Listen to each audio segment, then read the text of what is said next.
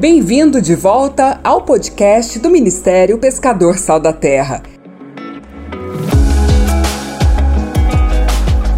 Neste episódio, pastor Célio Rosa, o pescador, traz um ensino com chaves que vão transformar você e tudo ao seu redor.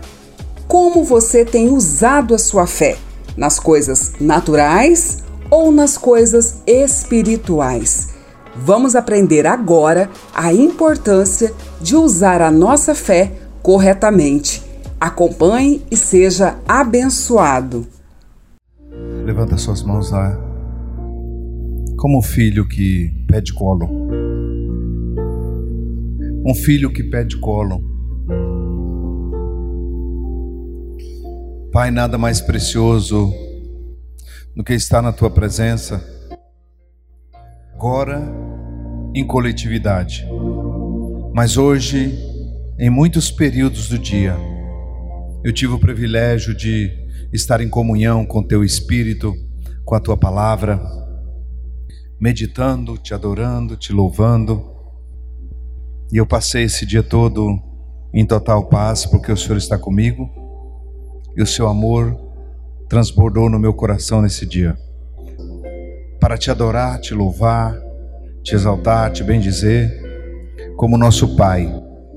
Um Pai de amor, um Pai de graça, um Pai fiel, um Pai que olha para nós com todo carinho e amor, sempre.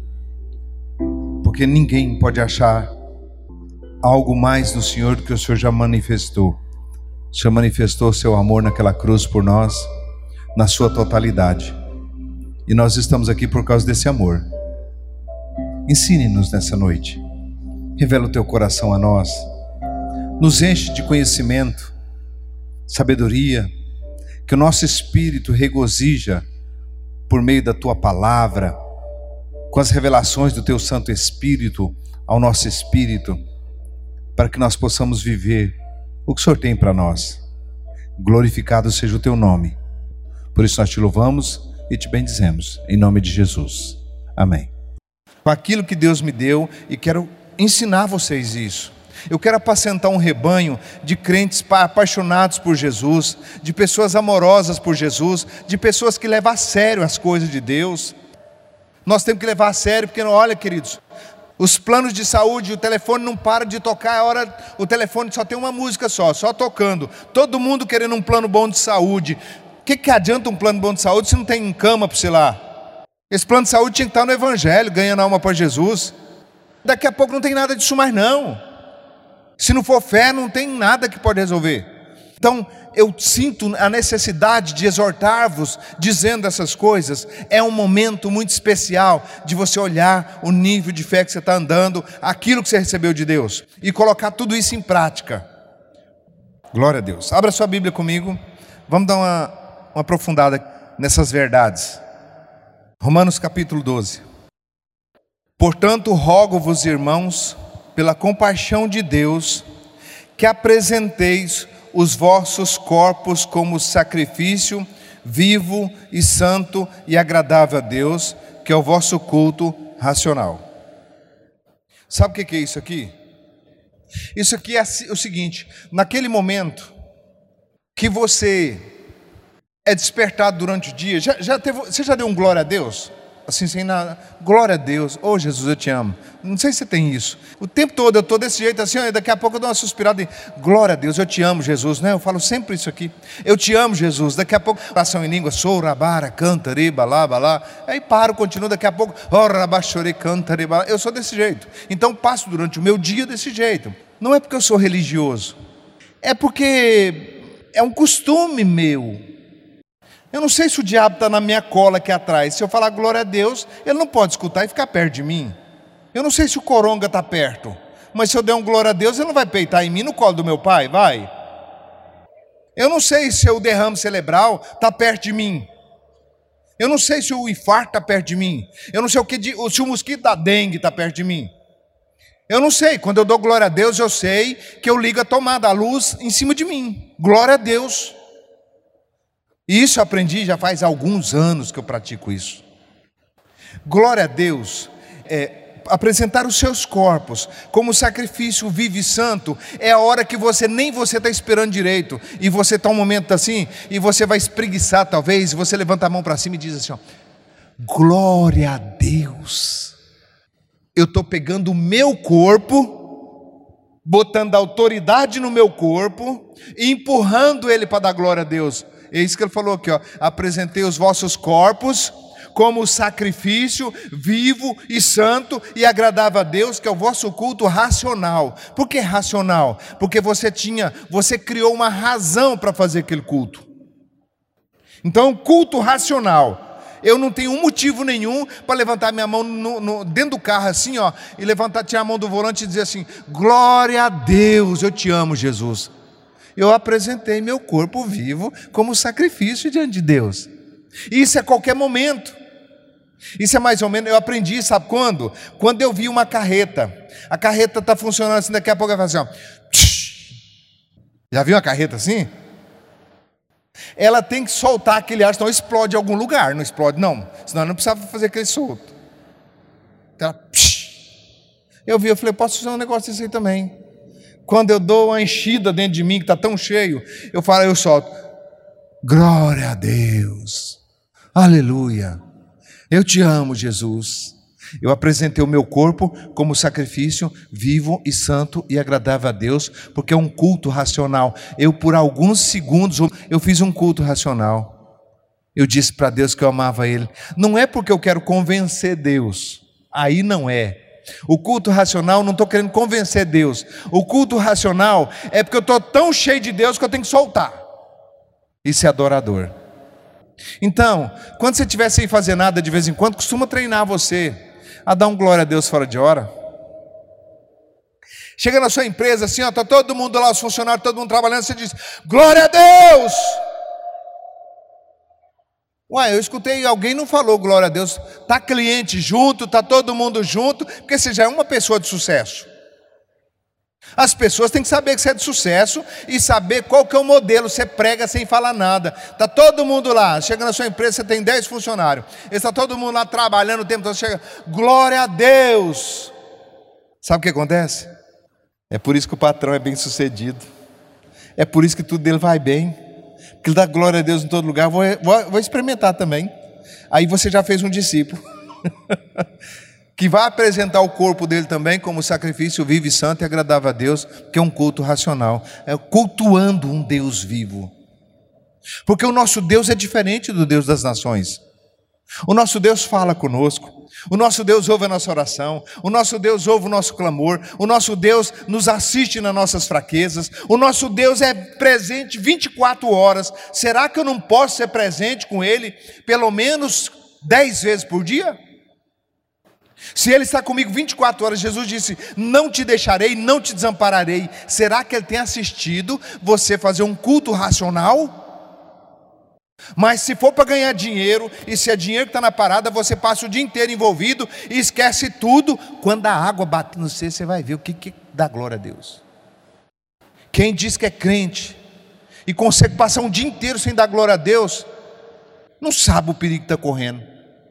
Que Deus fica segurando de todo lado para não atacar você, usando a misericórdia dele, a misericórdia dele, a misericórdia dele, porque você não está ligado. Então nós somos, nós fomos chamados especialmente para ser cristão, para ser filho de Deus, para adorar e cultuar um Deus que nós vamos passar a eternidade com Ele. Lá no céu, quem vai cultuar Deus e vai estar pertinho dele é quem fica perto dele aqui o tempo todo. Quem tem reconhecimento que ele está próximo, está junto, está dentro, está com você o tempo todo. Então dá um glória a Deus. Dá rajada de oração em línguas. Cita um versículo. A hora que vir um pensamento negativo, você já rebate ele na hora eu sou liberto pelo sangue de Jesus. Eu estou dirigindo na estrada, daqui a pouco entra um pensamento: nossa, você não vai passar nessa curva, vai vir um carro de lá e vai peitar você. O couro, chore, canta, lá. O tempo todo.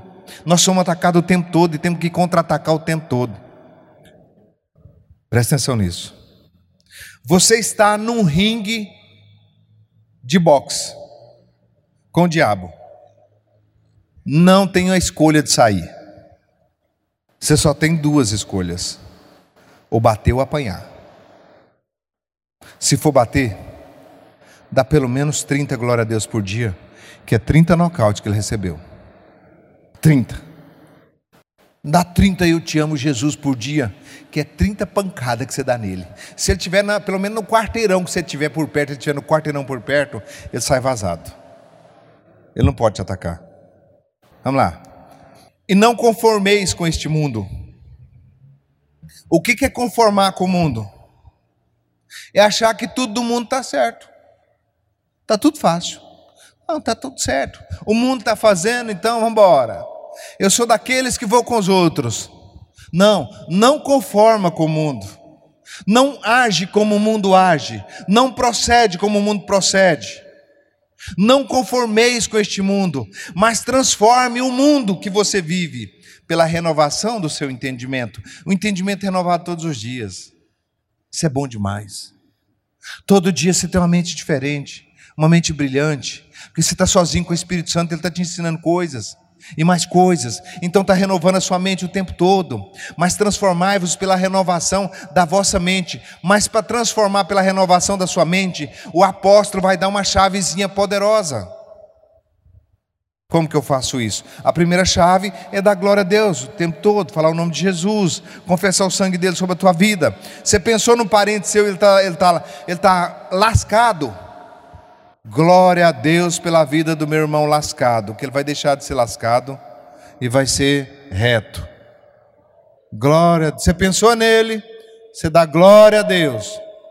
Meu irmão pregador do evangelho sarado, abençoado e abençoando muita gente. Glória a Deus. Quando você pensar num filho que está mais ou menos assim, você fala: Glória a Deus pela vida do meu filho. Tudo que você pensar de errado, combate com certo.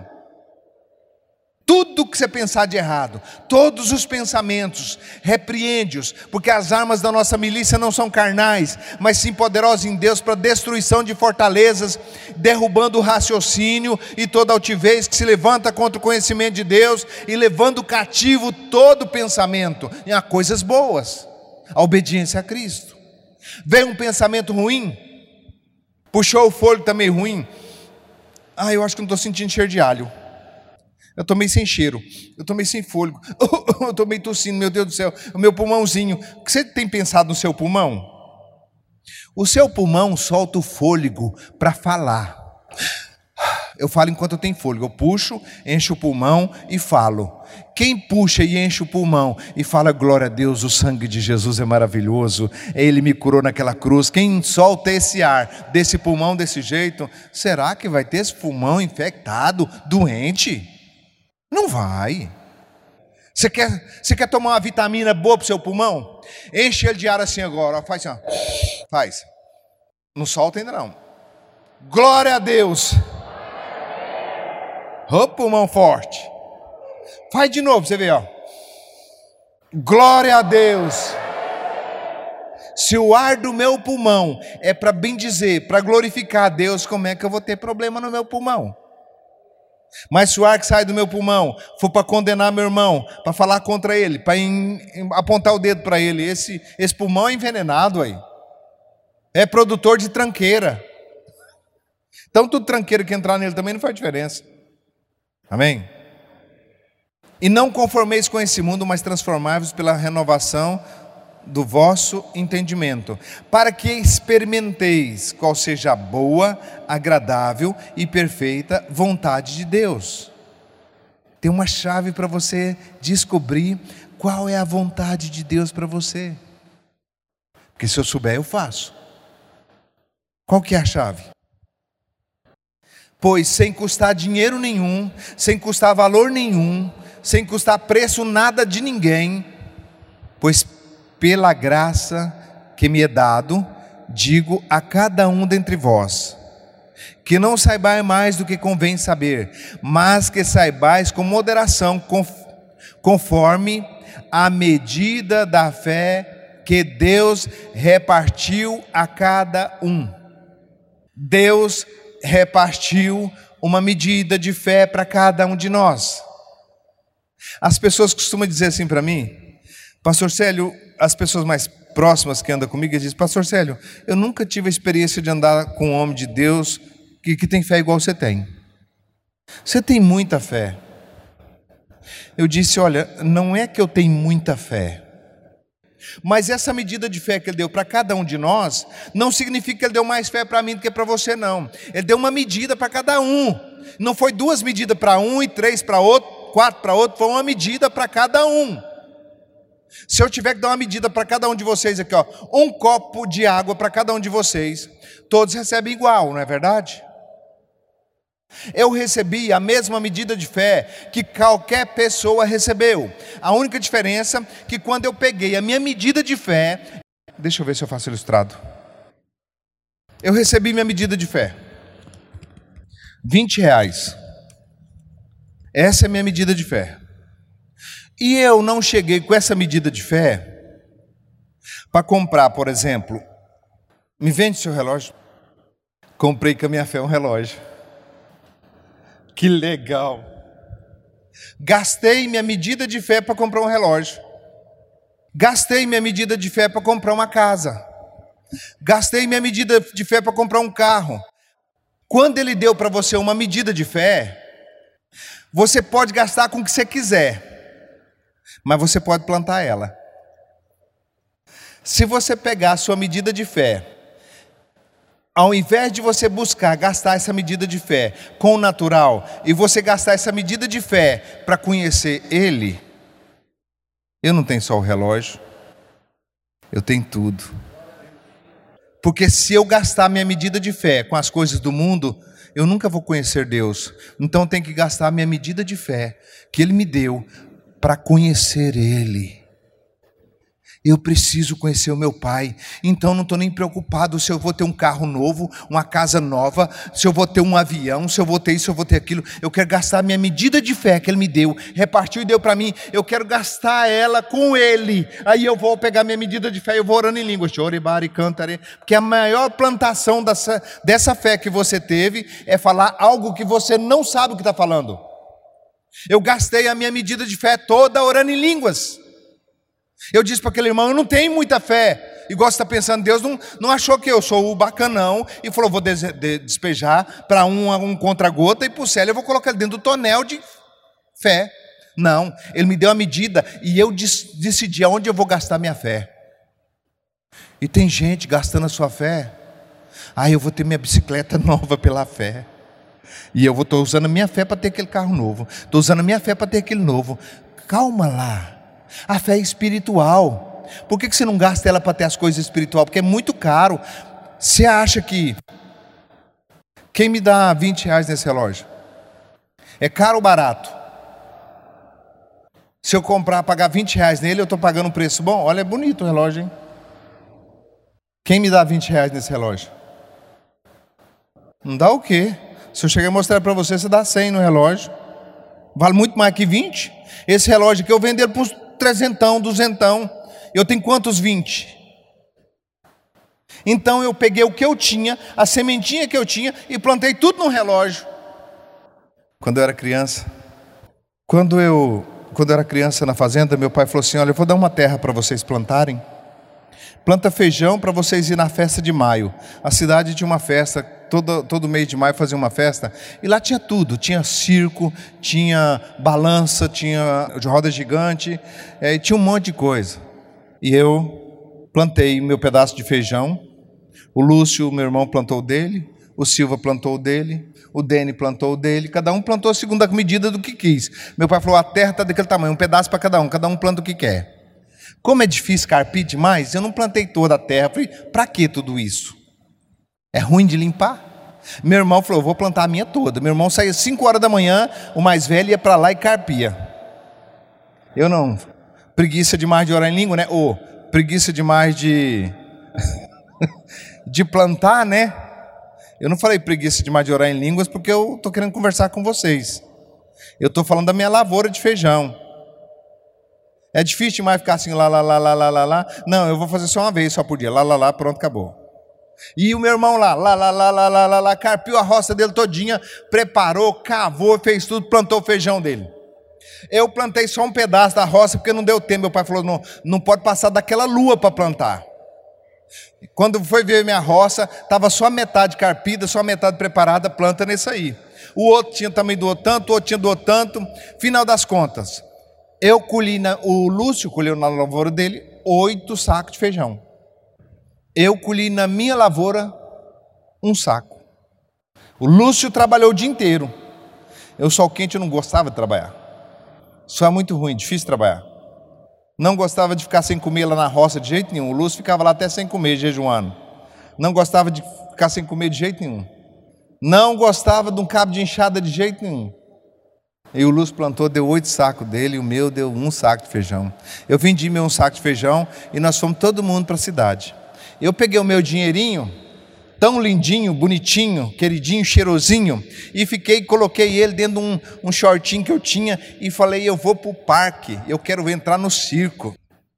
Mas eu passo primeiro num lugarzinho que tinha aquelas espingardinhas de dar tiro em Mirabel. Então eles colocavam um chumbinho e você ia tirar para derrubar a bolachinha de Mirabel. Eu comprei logo uma metade do meu saco de feijão, eu comprei tudo de chumbinho falei, vou comer Mirabel, bom demais. Se eu pego o dinheiro, eu comprava os dois pacotes de Mirabel. Eu atirei a metade dos meus feijão, derrubei duas cartelinhas de Mirabel só. Falei, não, vou pegar o resto do dinheiro, vou gastar o dinheiro ali, porque eu tenho certeza que eu vou derrubar mais Mirabel. Acabei com o dinheiro todinho no Mirabel. Daqui a pouco, irmão, começaram o circo. O moço falava no microfone, e vai aparecer o leão, e o elefante, não sei o que mais, e o palhaço pulando de lá, e o circo com as lonas abertas ainda, e a gente vendo aquela coisa toda no circo. O Lúcio foi lá, o Deni foi lá, comprou os bilhetes dele, e entrou tudo para dentro, e eu fiquei de lá querendo entrar. Não tinha jeito. Eu não tinha mais dinheiro. Eu falei, já sei. Eu vou pular o tendo e enfio debaixo da lona do circo. Que eu vou entrar nesse circo, eu vou entrar.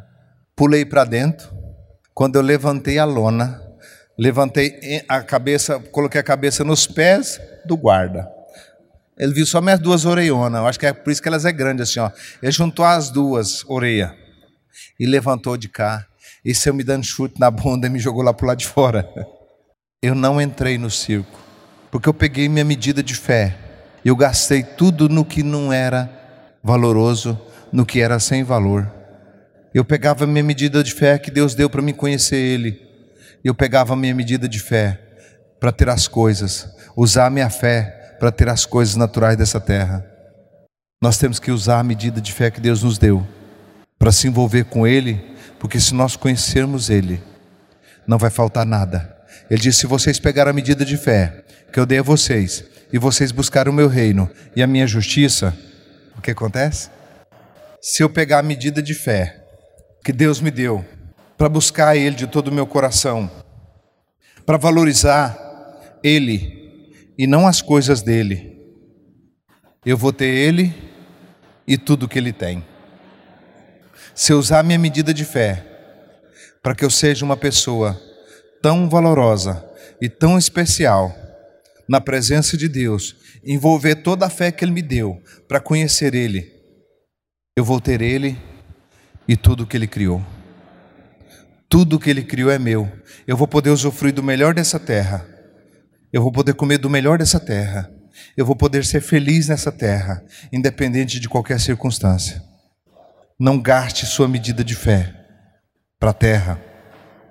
Rogo-vos, irmãos, que apresentei os vossos corpos como sacrifício santo e agradável a Deus, que é o vosso culto racional. E não conformeis com esse mundo, mas transformai-vos pela renovação do vosso entendimento, para que experimentei qual seja a boa e perfeita e agradável vontade do Senhor.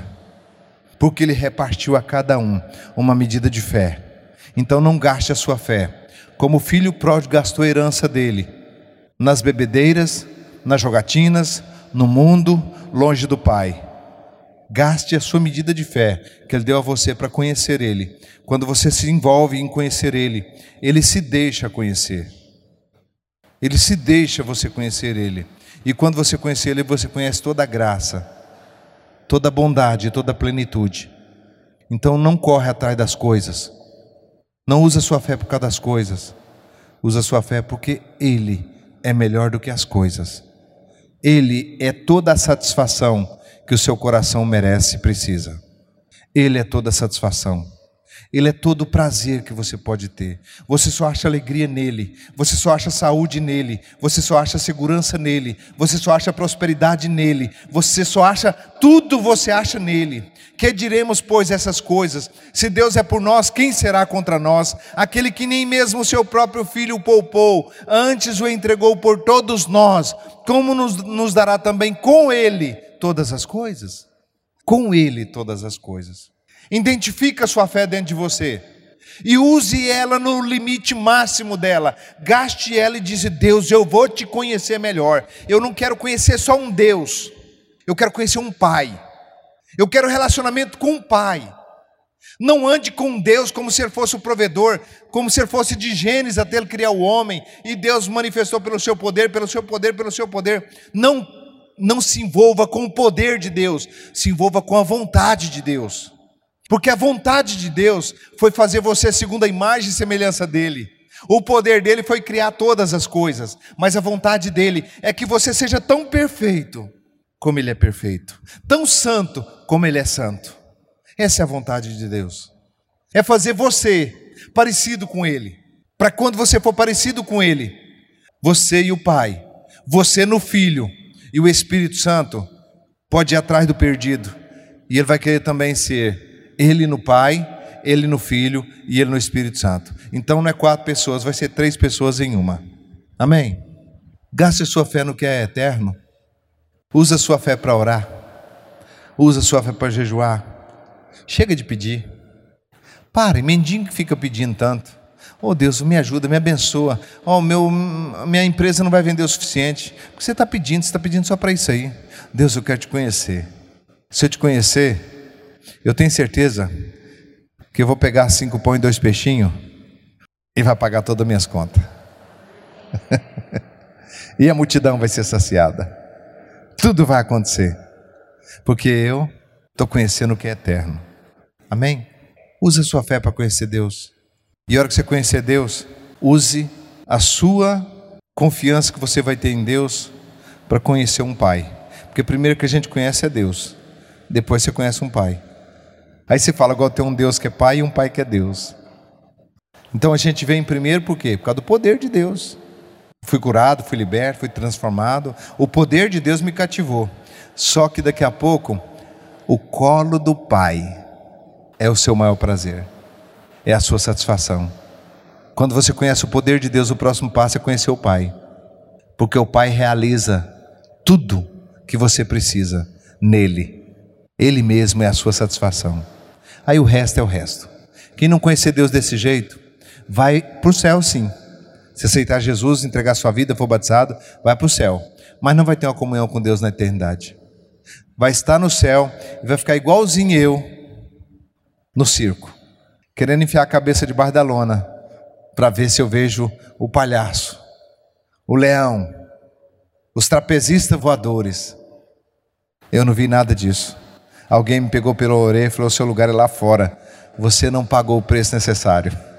E você pode viver nessa terra aqui, ser um homem rico, tem dinheiro no banco, dois, três milhões lá no banco, e lá no céu você vai passar a eternidade sem ver Jesus. Isso vai ser terrível, porque você que não valorizou, você usou sua fé para conquistar as coisas aqui para baixo, não para conquistar uma intimidade, um amor e uma proximidade que você pode ter com seu Pai. Estamos batalhando porque nós queremos viver o um novo. A palavra de hoje, eu sei que você vai dizer, eu vou usar minha fé então agora por um outro motivo, para conhecer Deus. E a hora que eu conhecer Deus, eu quero conhecer um Pai. Levanta suas mãos mais uma vez. Agora já é para agradecer a Deus por essa palavra.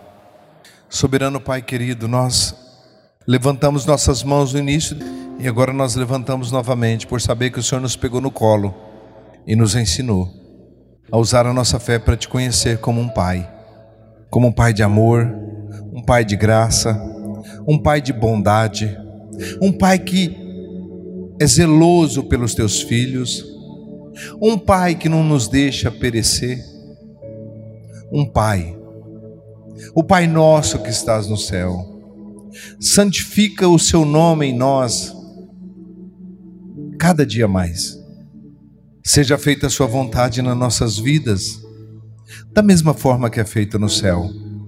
No céu, todas as coisas agem de acordo com a tua vontade.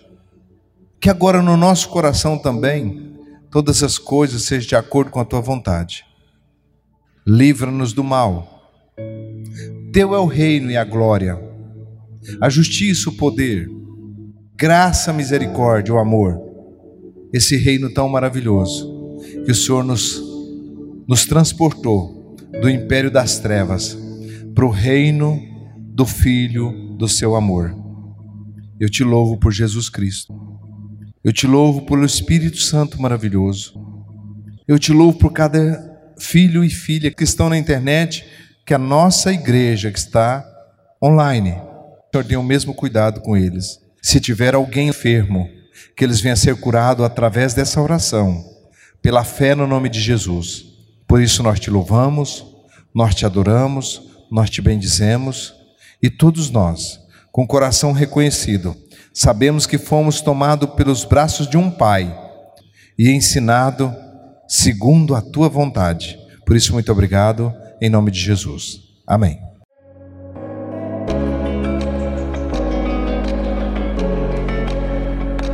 E esse foi mais um episódio do podcast do Ministério Pescador Sal da Terra. Esperamos que você tenha sido imensamente abençoado. Até o próximo!